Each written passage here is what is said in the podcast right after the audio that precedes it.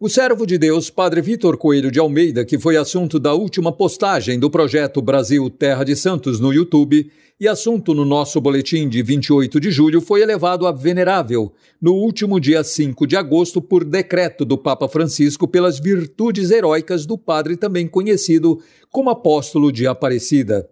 Um processo de causa de canonização passa por quatro etapas: servo de Deus, venerável, beato e a canonização, quando se torna santo. É uma alegria, mas muito mais uma ação de graças para nós brasileiros, esta notícia, destacou o arcebispo de Aparecida, Dom Orlando Brandes. No último sábado, 6 às 16 horas, aconteceu na paróquia de Santo Inácio de Loyola e São Paulo Apóstolo, no setor Paraíso, missa pelo Dia de Oração pelos Cristãos Perseguidos, promovida pela AIS, sigla de Ajuda à Igreja que Sofre, com o apoio da CNBB. A celebração foi presidida pelo cardeal Odilo Pedro Scherer, com marcante participação do povo de Deus e presença de Ana Valente, presidente da AIS, que pediu a todos muitas orações para que os perseguidores sejam convertidos pela fé. Uma menina nigeriana leu uma cartinha muito comovente narrando o sofrimento atual do povo nigeriano. O cardeal citou que chega a 400 milhões o número de cristãos perseguidos no mundo atual e nem todos os povos são livres, como nós brasileiros, para exercer a sua fé, sendo a África o epicentro das torturas e sofrimentos, seguida pelo Oriente Médio, Ásia e China, que sofrem com a perseguição religiosa. Dom Odilo pediu que fiquemos atentos à intolerância religiosa, respeito à dignidade do ser humano e rezando pela solidariedade e fraternidade espiritual. A Pastoral Familiar da região Sé promoveu no último final de semana o 39º Encontro com o Bom Pastor, destinado aos casais que foram casados, se separaram e atualmente estão vivendo uma segunda união estável. A atividade, que tem o objetivo de acolher os casais que vivem esta situação, aconteceu na Basílica de Nossa Senhora do Carmo, no setor Cerqueira César, com a participação de 11 casais encontristas e 62 casais nas equipes de retaguarda do encontro.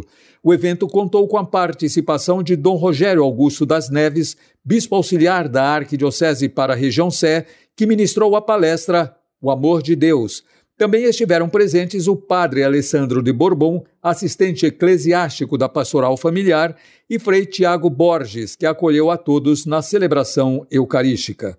No último sábado, 6 às 18 horas, a paróquia Bom Jesus, no setor Brás, celebrou a missa solene para a festa do padroeiro, que foi presidida por Dom Rogério e co-celebrada pelo padre Reni dos Santos, capelão do Exército do Comando Militar do Sudeste em São Paulo. Dom Rogério foi recepcionado pelos músicos da Orquestra Militar do Exército Brasileiro e homenageado pelo coral infantil da paróquia. E após a missa, abençoou as barracas e os colaboradores da festa, que se estenderá em todos os finais de semana do mês de agosto. E no domingo 7, às 10 horas, Dom Rogério presidiu missa em honra ao padroeiro na paróquia Senhor Bom Jesus dos Passos, no setor Pinheiros, co-celebrada pelo pároco Padre Vitor Bertoli.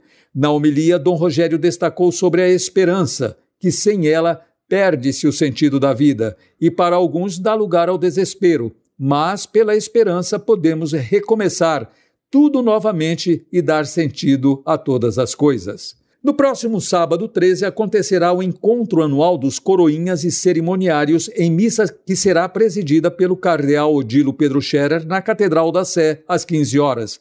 A celebração será em louvor a São Tarcísio, que é o patrono dos coroinhas, acólitos e ministros extraordinários da Sagrada Comunhão. Tarcísio nasceu por volta do ano 245 e foi martirizado aos 12 anos em Roma, e sua festa litúrgica se dá em 15 de agosto de cada ano. Por hoje é só. Desejo a você, meu querido ouvinte e sua família, uma ótima semana, com colaboração da Pastoral da Comunicação Regional e Cláudia Guirotti, Rui Ralas da Pascom, da região Episcopal Sé, para a Rádio 9 de Julho.